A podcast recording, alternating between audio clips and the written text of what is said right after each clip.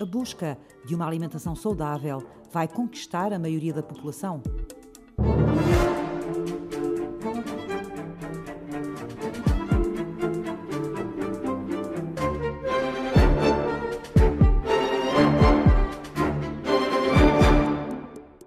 Essa questão da, da, alimentação ter jogado aqui uh, um bocadinho um papel, se calhar, de preocupação para as pessoas relativamente ao Covid-19 em particular,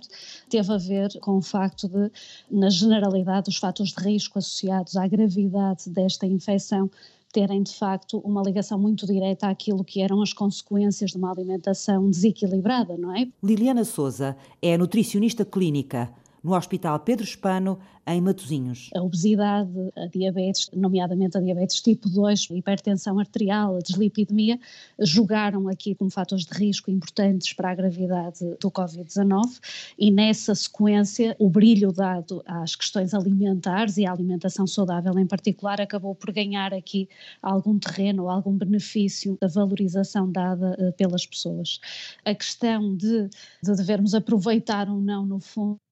esta consciencialização maior relativamente às questões alimentares, a nossa esperança é essa. Debatemos-nos há várias décadas com esta luta o facto positivo que poderemos ter no que diz respeito a termos uma população mais sensível e se calhar até com mais vontade em agora sim cumprir determinados princípios de alimentação que já sabiam que existiam, mas que ainda não os colocavam em prática, vai agora ter se calhar como limitação uma nova realidade económica e social. Qual é a nova realidade? Eu acho que vamos ter, se calhar, duas frentes de batalha muito importantes. Por um lado, as situações de carência alimentar motivadas por mais desemprego, ou por uma situação económica que se vai eh, agravar por muitos problemas sociais decorrentes de todo este percurso, eh, e por outro lado, vamos ter provavelmente também um acréscimo das outras doenças crónicas que já tínhamos, não é? As pessoas motivadas pelo confinamento passaram uh, para um período de muito maior sedentarismo e, portanto, as doenças crónicas não vão melhorar. E para além disso, vamos também ter estes sobreviventes do Covid-19 que não, não temos ainda uma noção real em termos de saúde, o que é que representarão para nós em termos de desafio uh, no futuro próximo, não é? Portanto, neste momento,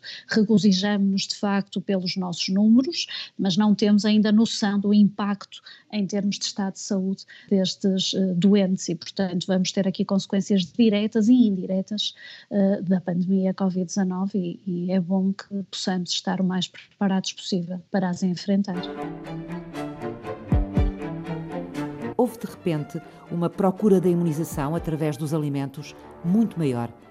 esta tendência vai manter-se? Às vezes as revoluções acontecem exatamente em consequência de, deste tipo de situações inesperadas, não é? E, e, mais, e mais emergentes. A experiência que nós tínhamos, assim, se calhar mais plausível, tinha a ver, por exemplo, com uh, o grupo de doentes da área da oncologia, que de facto perante uma situação de diagnóstico de uma doença oncológica, muitas vezes procuravam exatamente essa busca uh, sobre alimentos uh, fortalecedores do sistema imunitário e, portanto, na perspectiva naturalmente de encontrar soluções através da alimentação que pudessem beneficiar a melhoria do seu estado de saúde, não era de uma forma transversal à população, como eu acho que acabou por acontecer nesta circunstância. E, efetivamente aconteceu, aconteceu a procura e aconteceu também a resposta uh, em em muitas linhas, não é? E, portanto, houve muitas frentes que passaram a avançar, de facto, com este tipo de recomendações. Alimentos eh, com um potencial de fortalecimento do sistema imunitário, na perspectiva de evitar que a infecção pudesse ter uma dimensão mais grave em termos de apresentação. Não sei, eh, e, e acho que se calhar ninguém saberá, uh, se de facto esta nova realidade se irá manter quando uh, a situação acalmar e, quando passarmos a ter menos medo, digamos assim, uh, desta doença, espero que alguma coisa tenha ficado, mas não sei se de facto vamos conseguir com isso uma reeducação duradoura no que diz respeito à procura deste tipo de alimentos mais protetores. Os profissionais em muitas áreas depararam-se com uma realidade nova, a necessidade de gerir emergências Como é que foi com os nutricionistas? as dinâmicas alteraram-se. Foi custoso, de alguma forma, sentirmos, eh, por um lado, que tínhamos que, não direi abandonar, mas no fundo eh, passamos um bocadinho para segundo plano os nossos doentes que seguíamos eh, em consultas de ambulatório e, por outro lado, também as premências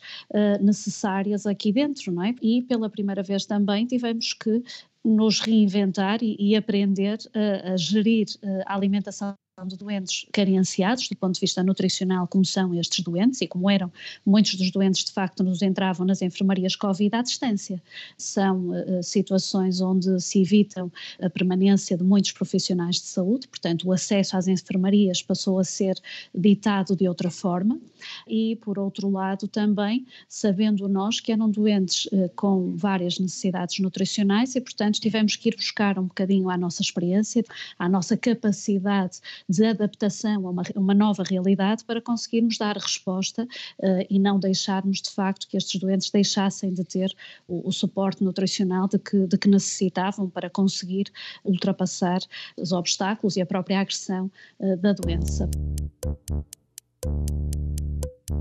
vamos ter, se calhar, uma reaprendizagem relativamente àquilo que é a produção local e a produção nacional, bastante uh, desprezadas por uma margem da nossa população. Era-nos